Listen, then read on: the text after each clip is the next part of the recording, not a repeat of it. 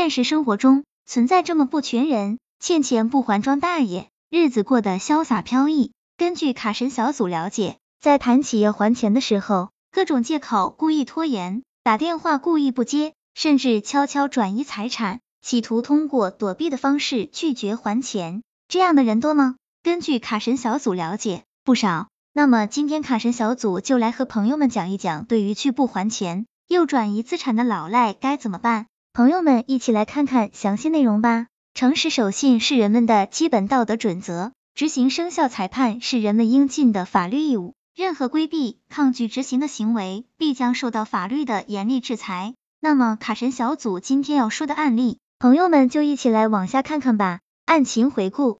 林某和郑某夫妇是南安市水头镇海联创业园某机械设备有限公司某建设公司负责人。二零一八年二月，泉州中院判决两人应向某银行归还贷款本金三千六百七十一万余元以及利息等五十二万余元。判决于二零一八年四月二日生效，但直到生效期两人均未还款。银行向法院申请强制执行，执行书送达后。这对夫妻却依然视若无睹。二零一八年九月，因夫妻俩未按执行通知要求申报财产，法院执法人员前往夫妻俩在水头镇的住处进行查处。郑某得知执法人员到来，无处可逃，选择躲到洗衣机后面。但在执法人员搜查仔细下，郑某终被抓获，并被司法拘留十五日。在拒止期间，夫妻俩将水头的机械公司厂房和宿舍进行出租。收取九十万元的租金和水电费，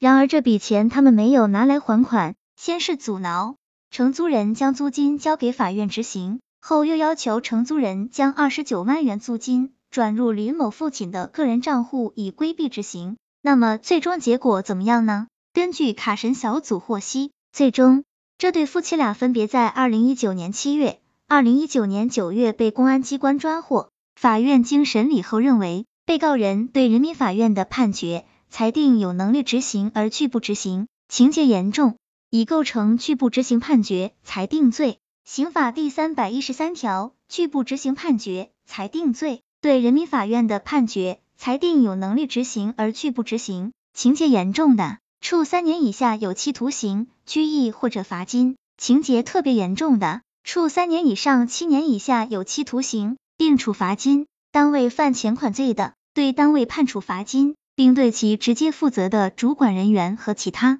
直接责任人员依照前款的规定处罚。卡神小组总结，不得不说，现实生活中还有很多法盲存在的。卡神小组提醒朋友们，对于法院判决不服的，可以提起上诉，但是法院判决后拒不执行的，就会触犯法律。朋友们说是不是？毕竟，遵纪守法是每个公民的责任。希望这个资料对朋友们有所帮助。